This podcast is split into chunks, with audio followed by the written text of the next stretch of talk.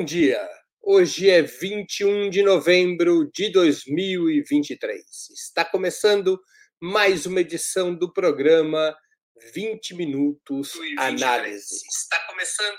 Javier Milei, presidente eleito da Argentina, decidiu fazer uma viagem para dois países antes de tomar posse no dia 10 de dezembro.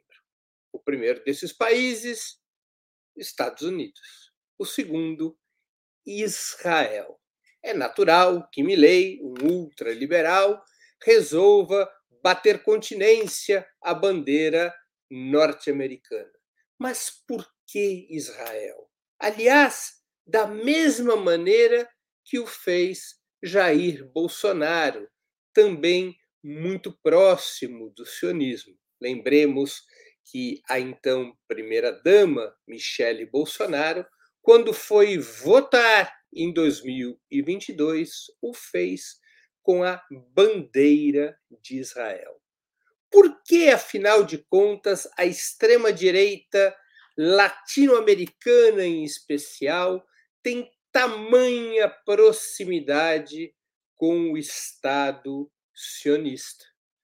Não é curioso que essa proximidade ocorra exatamente com um Estado que se declara judeu, tendo sido os judeus tão perseguidos pelo regime nazista e pelo fascismo no século XX?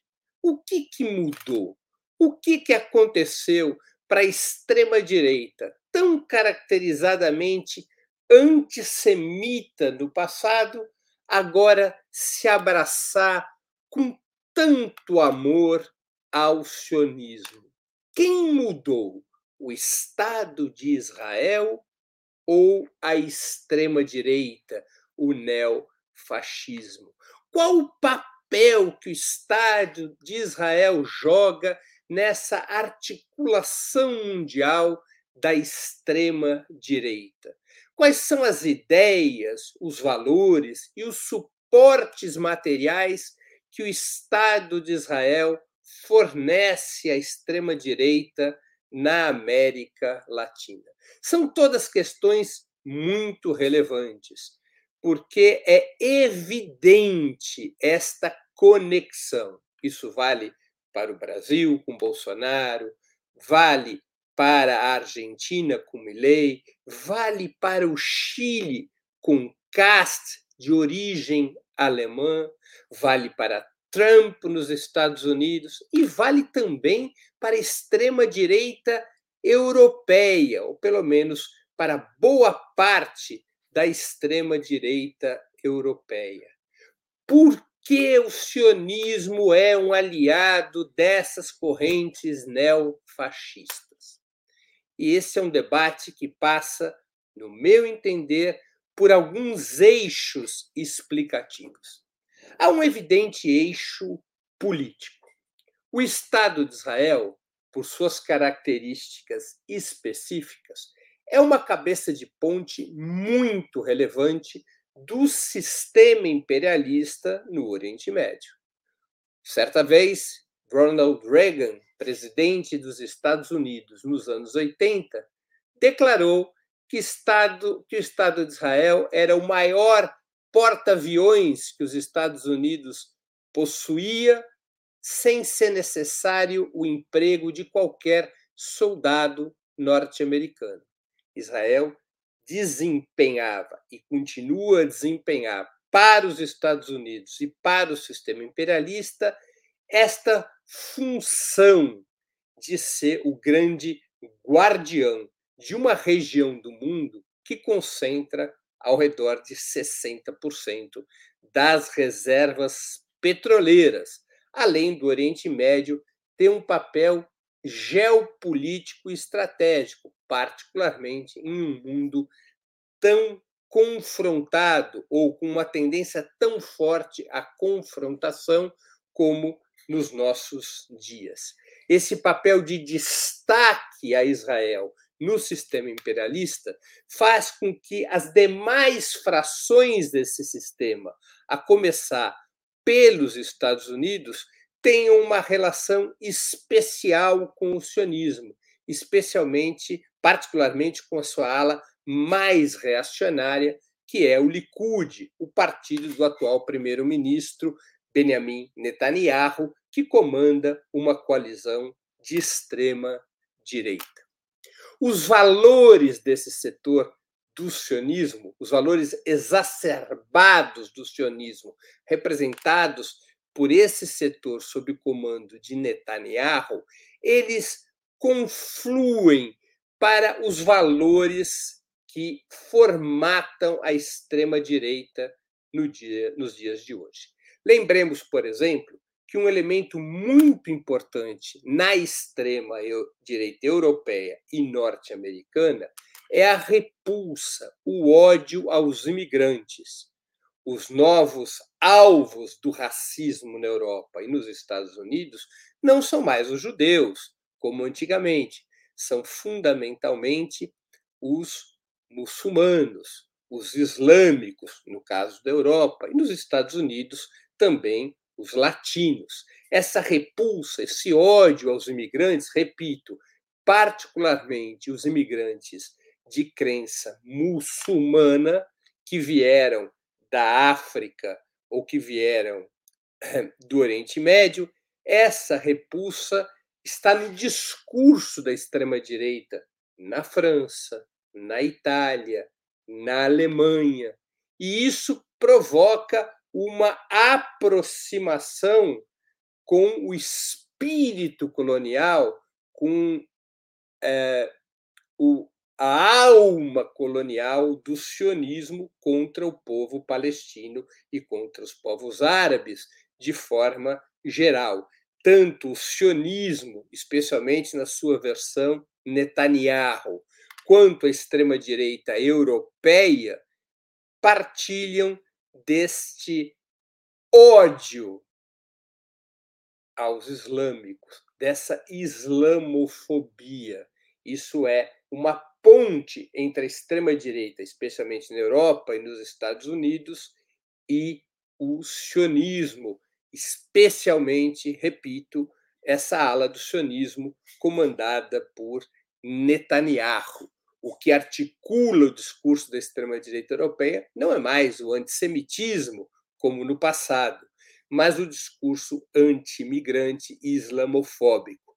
Quero aqui registrar a vocês que parte da cultura da extrema-direita europeia e que acaba vazando também para a América Latina vem de um célebre livro de um, um cientista político chamado Samuel Huntington, e o título do livro era Choque de Civilizações. Ele o compreendia, ele fazia uma leitura do mundo pós-soviético como uma confrontação entre a civilização ocidental judaico-cristã contra a civilização oriental. E é dentro desta leitura, desse choque de civilizações entre o Ocidente e o Oriente, que se situa a extrema-direita, tanto a europeia e norte-americana, quanto a extrema-direita latino-americana. Ou seja, a extrema-direita seria uma espécie de vanguarda dessa civilização ocidental contra o Oriente. E, portanto, na vanguarda da civilização ocidental, seria natural a extrema-direita ter uma aliança com o último Estado colonial que coloniza um povo do Oriente, os palestinos, como é o caso do Estado de Israel. Lembremos que o Estado de Israel, embora geograficamente esteja no Oriente, no Oriente Médio, ele é comandado por judeus askenazes, sempre os primeiros ministros de Israel, desde a sua fundação em 1948, sempre os primeiros ministros foram euro-judeus, os judeus askenazes, brancos que nem eu, que vieram da Europa Central e Oriental. Israel, além de ser uma cabeça de ponte do sistema imperialista no Oriente Médio, seria também, aos olhos da extrema-direita, uma estação avançada da civilização ocidental contra o Oriente. Para além dessas, é, dessas razões políticas e culturais, nós também devemos entender o papel religioso que o sionismo exerce, particularmente em relação a uma vertente do cristianismo, que é o neopentecostalismo. Isso é muito importante para compreendermos as relações tanto de Bolsonaro quanto de Milley com o sionismo. O assunto é um pouco complexo, mas eu vou tentar expô-lo da maneira mais simples que eu puder. Tanto os neopentecostais, muitos grupos pentecostais, quanto o sionismo religioso, que é parte do movimento sionista em Israel, defendem uma mesma compreensão sobre a questão vital dessas duas religiões, que é a chegada ou o retorno do Messias.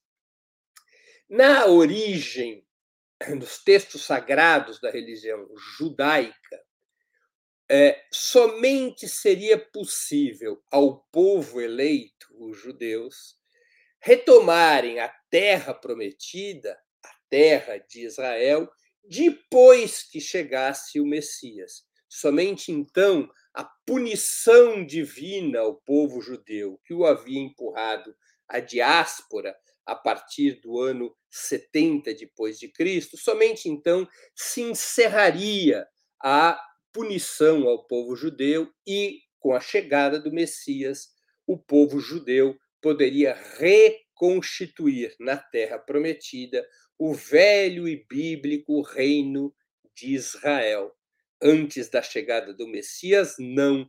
Isso seria uma afronta a Jeová, a Adonai, ao Deus dos judeus. Esta é a compreensão ortodoxa dos textos sagrados do judaísmo.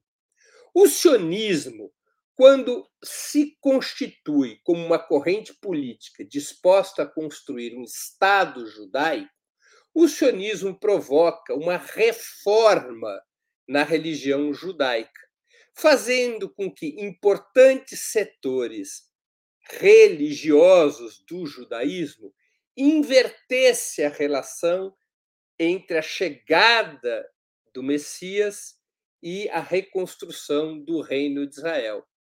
Esta reforma religiosa inverteu a ordem dos fatores, ou seja, o Messias somente poderia chegar, segundo a concepção reformista impulsionada pelo sionismo, o Messias somente poderia chegar se a velha terra de Israel estivesse já controlada pelo povo eleito com a expulsão dos ímpios, dos impuros. Somente nessa Israel reconstruída e dominada pelo povo judeu é que haveria as condições da chegada do Messias. Essa compreensão religiosa era muito importante para fortalecer a narrativa sionista em relação aos próprios judeus, para incentivar os judeus para que fizessem sua imigração, especialmente da Europa Oriental, mas também da África e dos países árabes, para a Palestina, em um movimento que começa ali pelo início do século XX. A ideia de que Israel, reconstruída e purificada, com a construção de um Estado judaico, seria a condição, a pré-condição para a chegada do Messias. Esse discurso religioso, religioso teve muito impacto, especialmente entre os judeus com menor grau cultural e educacional, especialmente junto aos judeus mais vinculados à religião. Nem todos os grupos religiosos judaicos partilharam desta inversão dos fatores.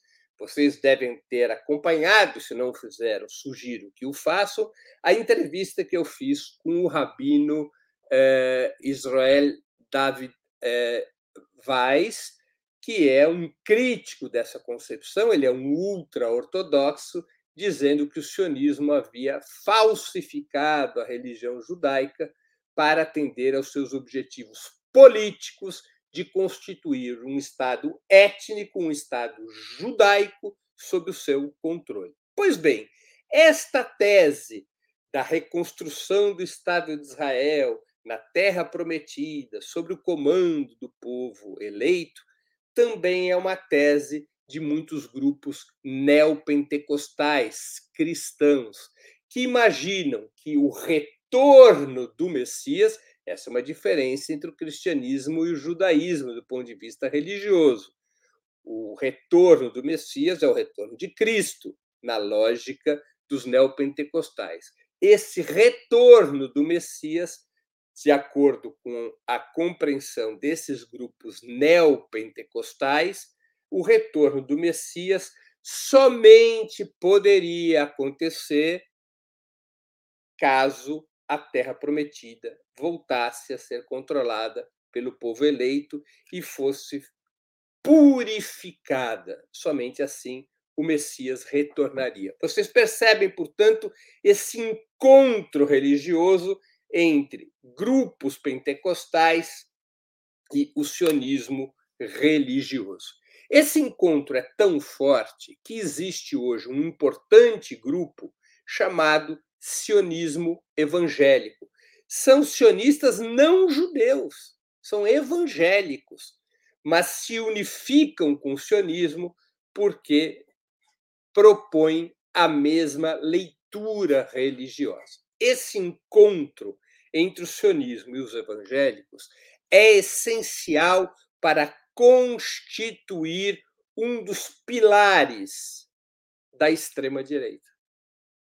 Esta é, apropriação, essa manipulação do discurso religioso, religioso, que é operada principalmente no fundamentalismo evangélico, tem nessa associação com Israel um elemento decisivo.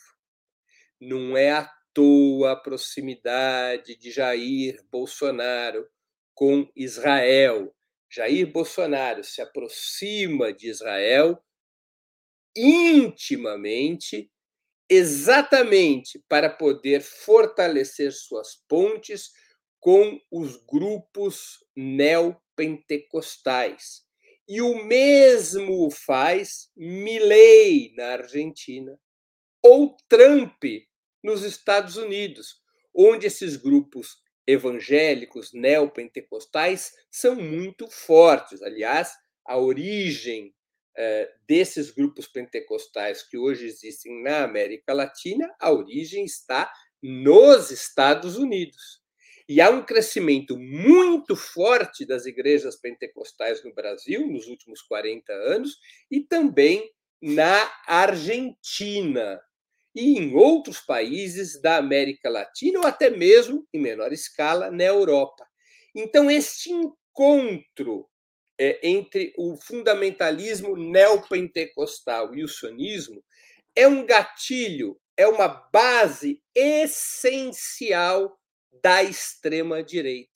Por isso a extrema-direita tanto se abraça à bandeira de Israel, para garantir este elemento de identidade daquilo que eles chamam da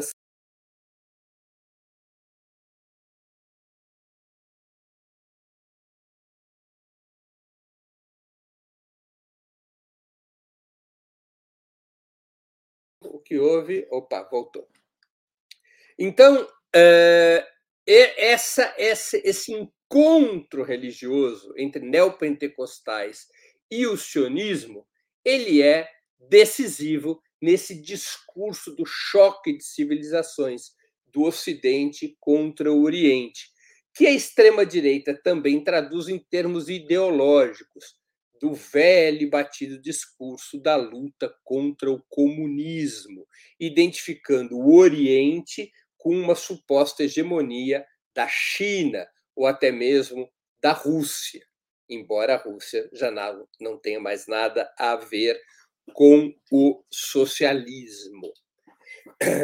vão se criando essas estruturas comuns entre neopentecostais, estruturas ideológicas e religiosas comuns entre o neopentecostalismo e o sionismo. Então, esse é um segundo motivo da aproximação entre a extrema-direita e o Estado de Israel. Há um terceiro motivo, que é mais de ordem é, objetiva, de ordem material.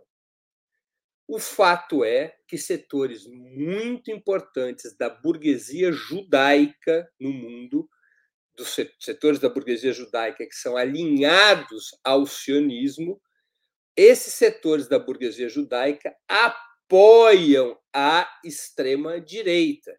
Nós vimos aqui no Brasil que entre os mais importantes financiadores de Bolsonaro estavam empresários de origem judaica.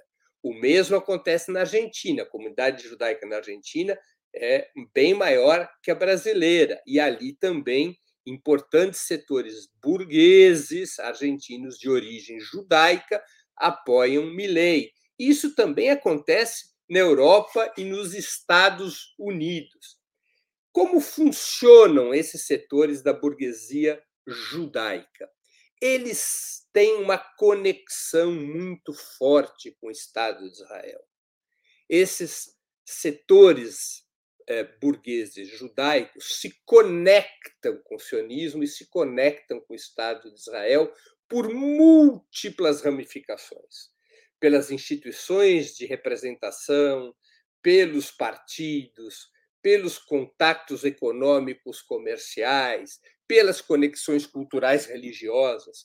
E o Estado de Israel ele tem uma enorme capacidade de comando sobre esses setores judaicos da burguesia mundial.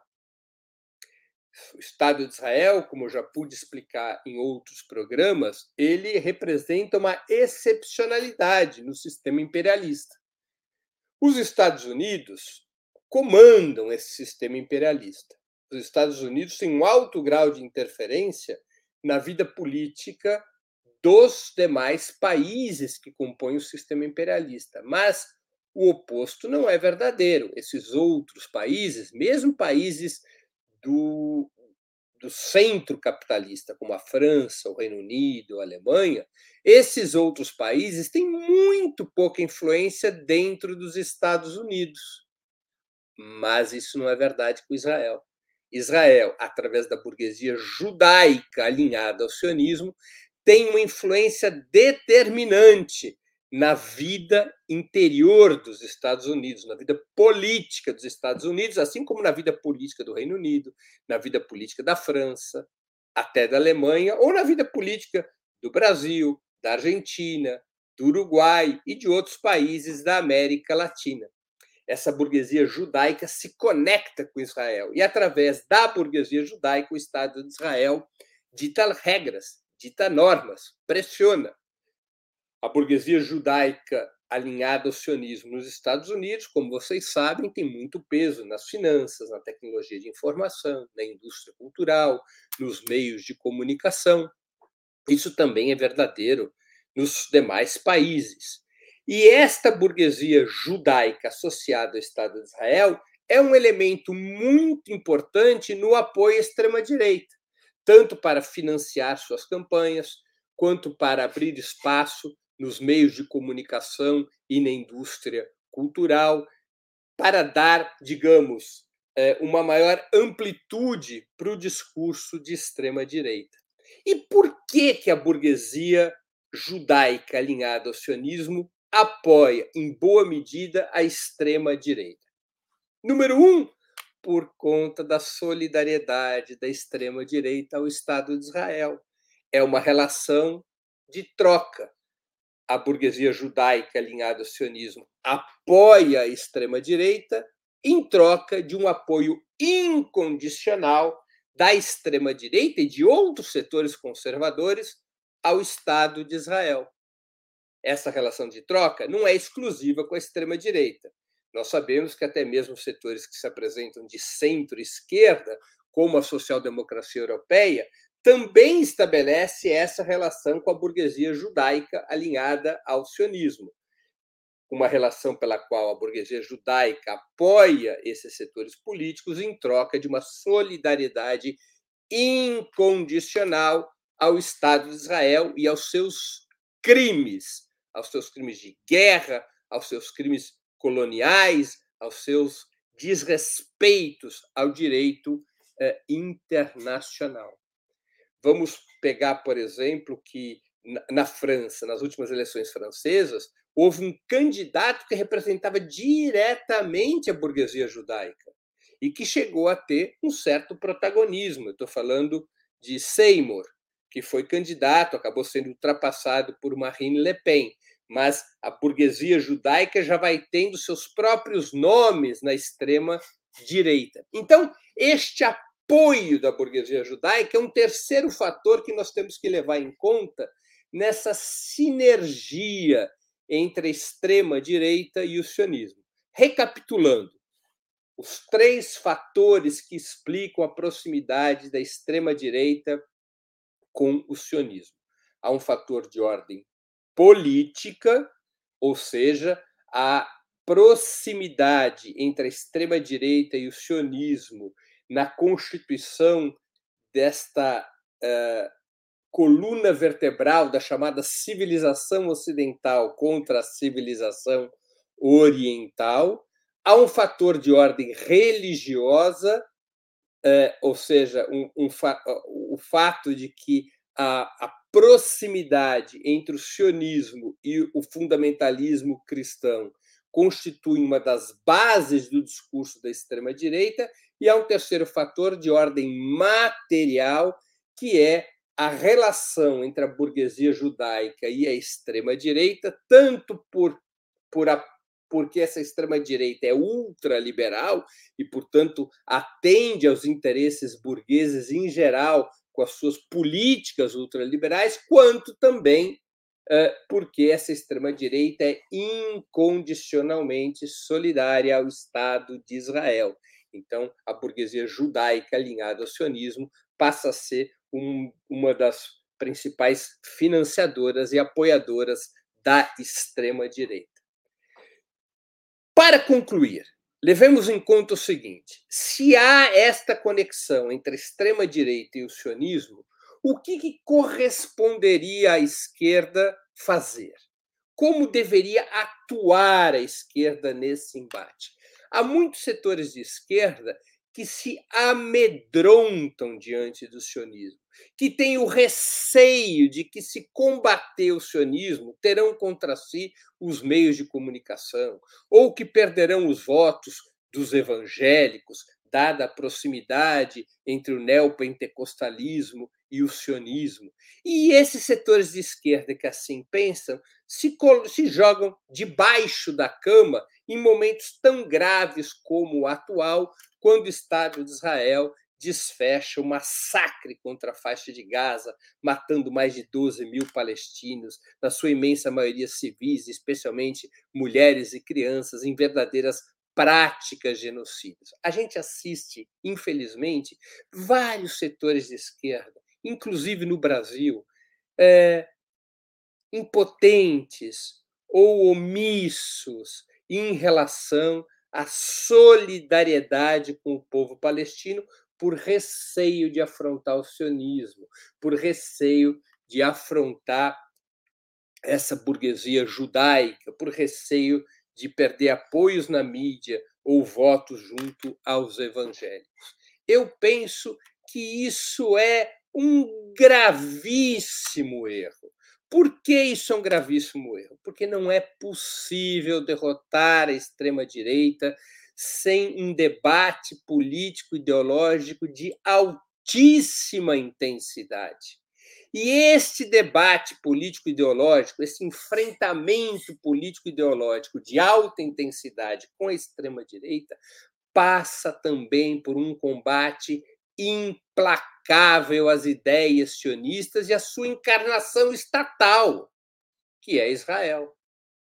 É necessário explicar ao povo, explicar aos brasileiros, por exemplo, o que é o sionismo, explicar sua natureza colonial e racista, explicar, explicar que o sionismo não é a mesma coisa que o judaísmo, que ser contra o sionismo não é a mesma coisa que ser contra os judeus, que o sionismo é apenas uma corrente política racista e colonial do judaísmo.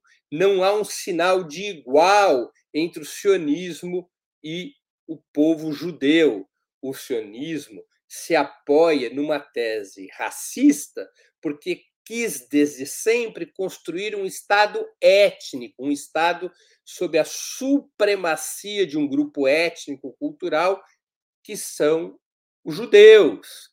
E este Estado étnico, racial, o sionismo quis construir na Palestina, que era majoritariamente ocupada por árabes palestinos, e, portanto, para poder construir esse Estado étnico-racial, esse Estado judaico, o sionismo impôs uma lógica colonial de tomada das terras dos palestinos por meios econômicos e violentos e a expulsão dos palestinos dos seus territórios através de mecanismos de limpeza étnica e genocídio, como vários historiadores, inclusive israelenses, já cansaram de provar. Portanto, o sionismo ele é comparável ao apartheid da África do Sul. O sionismo deu origem em Israel a um sistema de apartheid, no qual os judeus possuem todos os direitos formais, mas os árabes israelenses não, e os palestinos nos territórios ocupados, menos ainda, esses não têm direito algum. Então, travar o combate contra o sionismo, mostrar o seu caráter racista e colonial, confrontar e denunciar as práticas genocidas do Estado de Israel, denunciar os crimes contra a humanidade que são cometidos hoje pelo governo Netanyahu. Tudo isso são elementos fundamentais para uma esquerda que efetivamente quer travar a luta contra o neofascismo. Abaixar a cabeça para o sionismo, com medo da reação do voto evangélico ou com medo dos meios de comunicação, não é uma alternativa. Abaixar a cabeça para o sionismo é abrir as portas para o fortalecimento da extrema-direita, que tem no sionismo um aliado fundamental. Se nós quisermos compreender de uma maneira sintética os pilares da extrema-direita brasileira e também de outros países, incluindo a própria Argentina, nós veremos um encontro de três correntes: o ultraliberalismo na economia, o fundamentalismo neopentecostal, o fundamentalismo evangélico, e o sionismo. Embora a comunidade judaica seja pequena, o sionismo tem muita força econômica e cultural e desempenha hoje um papel muito importante no fortalecimento da extrema direita. Pessoal, é, com, vamos agora passar a, a nossa as nossas tradicionais perguntas e comentários. Mas antes de, de ler essas perguntas e esses, e esses comentários, eu gostaria de pedir a vocês que contribuam financeiramente com Opera Mundi. Eu queria lembrar vocês que tanto o site quanto o canal de Opera Mundi no YouTube oferecem seu conteúdo de forma livre e gratuita. Mas para sustentarmos nossa atividade jornalística é indispensável o apoio financeiro de nossos leitores e espectadores. Esse apoio pode ser dado de seis formas. A primeira, através de uma assinatura solidária em nosso site, no endereço operamundi.com.br, operamundi.com.br barra apoio. Esse é o endereço do nosso site para as assinaturas solidárias. A segunda forma de contribuição, inscrevendo-se como membro pagante em nosso canal no YouTube. A terceira, contribuindo com o Superchat agora mesmo, e aí suas perguntas serão lidas e respondidas por mim. A quarta forma de contribuição, através do Super Sticker. A quinta, escolhendo a ferramenta Valeu, valeu demais, quando assistirem aos nossos programas gravados. E a sexta forma de contribuição é através do Pix.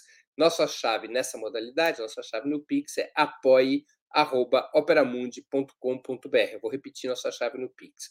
apoie.operamundi.com.br. Além dessas seis formas de colaboração, lembre-se sempre de dar like, de clicar no sininho e de compartilhar nossos programas com seus amigos e nos seus grupos. Se ainda não estiver inscrito no canal de Opera Mundi no YouTube, faça-o agora mesmo. Eu quero lembrar a vocês que, por conta da cobertura independente e crítica que nós buscamos fazer acerca da situação palestina, Opera Mundi está sendo vítima constante de desmonetização dos programas. Isso significa dizer que o YouTube para de colocar anúncios publicitários nos nossos programas e, com isso, a gente perde muita receita. Por isso, nós precisamos da ajuda de vocês. Nós precisamos que vocês contribuam o máximo que puderem constantemente para que nós possamos atravessar esse difícil período mantendo e desenvolvendo o nosso jornalismo crítico, o nosso jornalismo independente. Não importa o valor com o qual você possa ou queira contribuir, ele será sempre muito bem-vindo e é absurdamente necessário. Eu queria pedir a vocês que contribuam, por exemplo, no programa de hoje, com super chat, com super sticker, especialmente com o Pix, porque o Pix não passa pela plataforma, vai direto para a nossa conta e a gente não tem risco de sofrer com as eventuais punições da plataforma.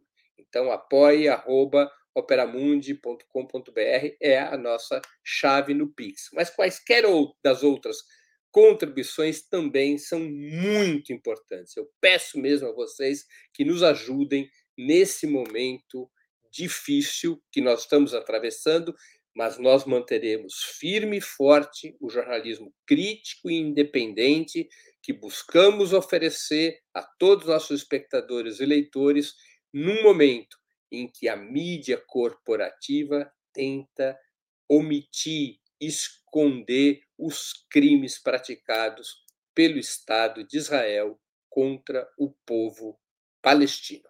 Vamos então às perguntas e comentários de nossos espectadores e espectadoras. Bora lá. Daniele Queiroz, ela contribuiu com o Superchat, fez um comentário muito gentil. Obrigado, Breno, por compartilhar conhecimento sobre questões tão complexas. O Marcos Avelino também contribuiu. Como combater o neopentecostalismo atual no Brasil? Olha, Marcos, é, é um tema para um outro programa, é um tema mais amplo do que aquele que tem a ver com a relação entre a extrema-direita e o sionismo, que passa pelas relações de grupos neopentecostais com o sionismo religioso. Mas, para não deixar sem resposta, para que você não fique sem conhecer a minha opinião, eu acho que nós devemos sempre eh, evitar colocar o debate religioso no centro da pauta.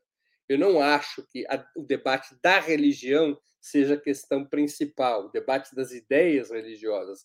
Acho que nós devemos tratar a religião sempre como um direito de todos os cidadãos. Os cidadãos têm o direito de ter as suas crenças. Acho que nós devemos trazer sempre o debate para os temas terrenos. O que são os temas terrenos? O colonialismo israelense contra o povo palestino é um tema terreno a economia brasileira, a fome, a miséria, os salários, a participação do Estado na economia, a luta por direitos, são os temas terrenos. Esses temas terrenos, eles são capazes de atrair para o campo progressista católicos, judeus, neopentecostais, umbandistas, espíritas, ateus, agnósticos. Então, eu acredito nisso. Eu não sou favorável a transformar o debate político em um debate religioso. Esse terreno do debate religioso é um debate desfavorável, porque é muito difícil você lidar com a crença das pessoas. A crença das pessoas não pode ser o seu elemento de orientação da política, como quer que seja os fundamentalistas religiosos. Eles querem que a religião é que oriente a política e não os interesses de classe nós devemos colocar os interesses de classe em primeiro lugar e tratar a questão religiosa como uma liberdade, como um direito de fórum íntimo, não importa a religião. Pentecostais, neopentecostais, católicos, islâmicos, judeus, ateus, agnósticos, espíritas, quaisquer que sejam as religiões, é um tema de fórum íntimo e não de discussão pública. A discussão pública, penso eu, deve ser sempre em torno dos interesses de classe, aqueles interesses que contrapõem a imensa maioria, as classes trabalhadoras, contra a elite financeira, é, industrial, agrícola, que infelicita o nosso país. Doris Fernandes também contribuiu com o Superchat. Já temos dados e rastreamentos suficientes, resta saber da disponibilidade da esquerda para traçar uma logística de ação. Ainda dormimos. Francisca Barros, deixar esse programa para compartilhar e divulgar nas redes. Informação importante para nós do Brasil, que temos uma bancada evangélica no Congresso. É, Brave Little Squirrel contribuiu com Libras. Libras é bom, vale bastante, né? Obrigado, Brave Little Squirrel. É, Breno, tem um documentário na Al Jazeera em inglês do lobby sionista dentro do Labour Party da Inglaterra. É assustador vale a pena assistir. É verdade. Eu me lembro que quando a ala esquerda dos trabalhistas comandou o partido, chefiada por Jeremy Corbyn, que a gente entrevistou aqui no Opera Mundi, não é? Basta procurar aqui no nosso canal, vocês vão ver a entrevista com Jeremy Corbyn. É, um dos fatores para desestabilizar e afastar Jeremy Corbyn e a esquerda trabalhista do comando partidário foi acusá-los de antissemitismo, exatamente porque a esquerda trabalhista era solidária com a causa palestina. Valmir Gôngora contribuiu com superchat, o Zero também, obrigado aos dois. Wilton Santos, é, Breno, essa crise na Palestina não está empurrando os árabes e muçulmanos para a área de influência da China e da Rússia? O sionismo está perdendo influência? Wilton, eu acho que sim. Não sei se propriamente a gente pode dizer empurrando-os para a área de influência da China e da Rússia. Mas é, aquele processo pela qual os países árabes é, estavam sendo colocados numa zona de domesticação nas suas relações com o Estado sionista, eu acho que essa situação está se revertendo. Acho que o sionismo está perdendo influência, especialmente por conta do massacre contra os palestinos na faixa de Gaza. A Arábia Saudita rompeu as negociações do chamado Acordos de Abrão. Né? Os Acordos de Abrão era o guarda-chuva pelo qual Israel buscou ou estava buscando reconstituir, recompor suas relações com os países árabes. Chama Acordos de Abraão por uma razão é, religiosa. Né? Abraão é, é, o patriarca tanto da, da, da religião judaica quanto da, religi quanto do, da religião muçulmana, né? Aquela história de que é, Isaac é filho de Abraão com Sara, e Isaac é pai de Jacó, Jacó era o grande patriarca é, das doze tribos judaicas. E, por outro lado, quando Sara não era ainda capaz de dar um filho a Abraão, Abrão teve um outro filho com uma escrava, esse filho se chamava Ismael, Ismael seria o patriarca dos muçulmanos. Né? Tem essa história, mais ou menos assim, essa história bíblica. Então, Acordos de Abraão seria o nome encontrado para esse encontro entre o Estado judaico e os países árabes, que acabaria tendo como consequência o isolamento ainda maior da questão palestina. Após o 7 de setembro, com a ação do Hamas e a reação genocida de Israel contra o povo palestino, houve uma ruptura dessas negociações, um esfriamento da relação dos países árabes com Israel, e muitos países árabes estão numa escalada em relação à sua crítica e à sua confrontação contra o Estado sionista. E, claro, nessa lógica, podem encontrar na China e da Rússia aliados mais é, razoáveis do que os Estados Unidos que possui uma, uma, uma postura de apoio incondicional ao Estado de Israel.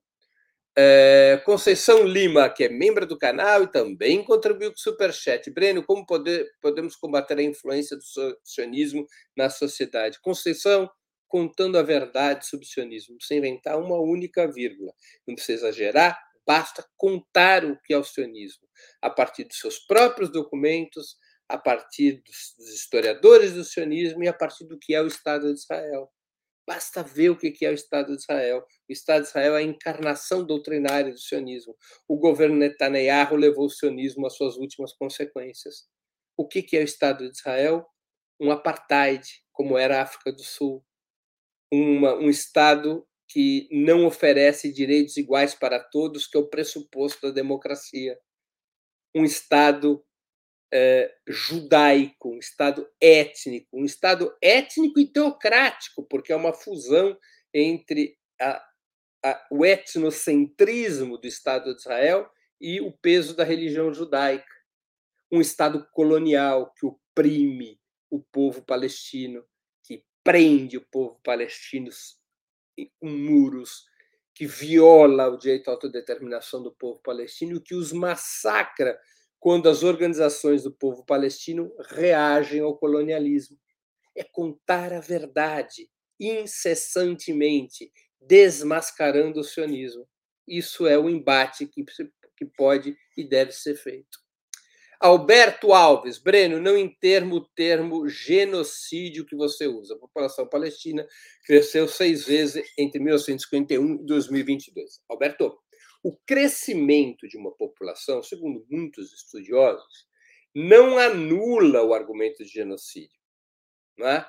porque o genocídio não quer dizer exterminar toda uma, um grupo étnico é, ou provocar necessariamente a sua redução quantitativa. Qualquer ataque a um povo por razões étnicas que vise a liquidação, ainda que parcial, já é um genocídio. Pensemos bem, quando você faz uma punição coletiva, como Israel faz na faixa de Gaza, e mata, já são mais de 13 mil palestinos mortos em 45 dias. Qual a lógica desse ataque? Israel não está atacando militantes armados do Hamas. Israel está bombardeando indiscriminadamente uh, através de bombardeios cegos, está atacando indiscriminadamente o povo palestino. São mais de 6 mil crianças mortas. Como nós podemos qualificar isso com a linguagem e os conceitos disponíveis? Isso não é genocídio? Ou não são, pelo menos, práticas genocídias, genocidas? Eu estou convencido que sim. E predomina eh, na literatura a ideia de que o genocídio é o objetivo de combater um determinado grupo étnico através de práticas homicidas, através eh, de assassinatos eh, em massa, ainda que isso não signifique a extinção absoluta daquele grupo étnico ou até mesmo sua redução populacional o genocídio é, é um conceito mais amplo do que a sua medição matemática. Seria genocídio quando se reduz a população de um grupo étnico e deixaria de ser genocídio quando essa população continua a crescer? Esse argumento cada vez é menos aceito uh, em círculos sérios. O genocídio ele está identificado cada vez mais com o objetivo de submeter um grupo étnico a assassinatos em massa, independente disso levar à extinção total desse grupo étnico ou até mesmo a sua redução populacional. Luciana Pinto contribuiu com o super sticker. Daniel Cruz de Souza contribuiu com o super chat. Breno, sou pessimista em relação ao esclarecimento do povo sobre o que é sionismo. Acredito que muitas pessoas apoiam Israel, mesmo sabendo das atrocidades que Israel comete, por já estarem doutrinadas e acreditarem na ideia do povo eleito. Olha, Daniel, fácil não é, mas nada nessa vida é propriamente fácil.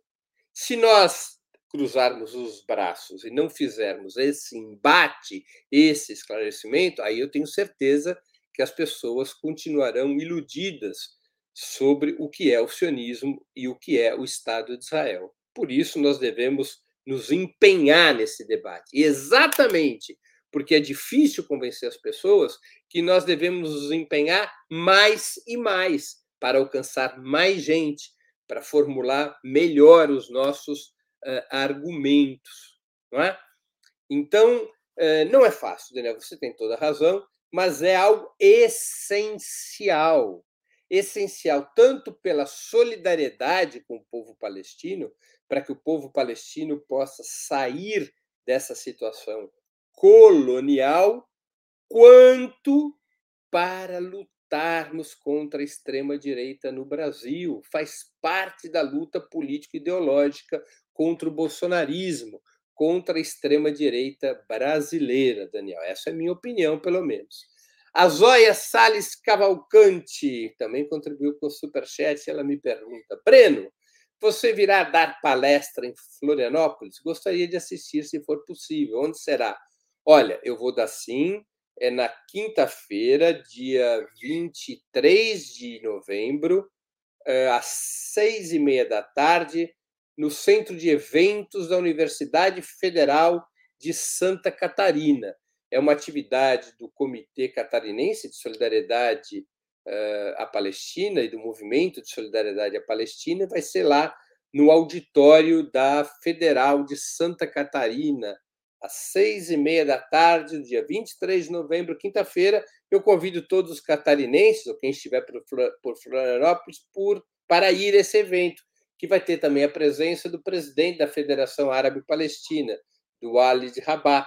Ele também vai estar presente. É muito importante que lote o evento, porque os sionistas reagiram contra o evento, especialmente contra a minha presença no evento os sionistas, através da Associação Israelita Catarinense, acusaram a reitoria de estar abrindo espaço para um jornalista que chamou, que teria chamado os judeus de ratos. É evidente que isso é uma mentira absurda, até por eu ser judeu. Uma mentira absurda, mas faz parte do jogo sujo do sionismo para defender os interesses coloniais e racistas do Estado de Israel. Pessoal, respondi a todas as perguntas que vieram com o Superchat eu quero encerrar agradecendo a audiência, em especial a quem colaborou ou vier a colaborar com a sustentação financeira de Ópera Mundi. Sem vocês, nosso trabalho não faria sentido e não seria possível. Um grande abraço a todos e a todas.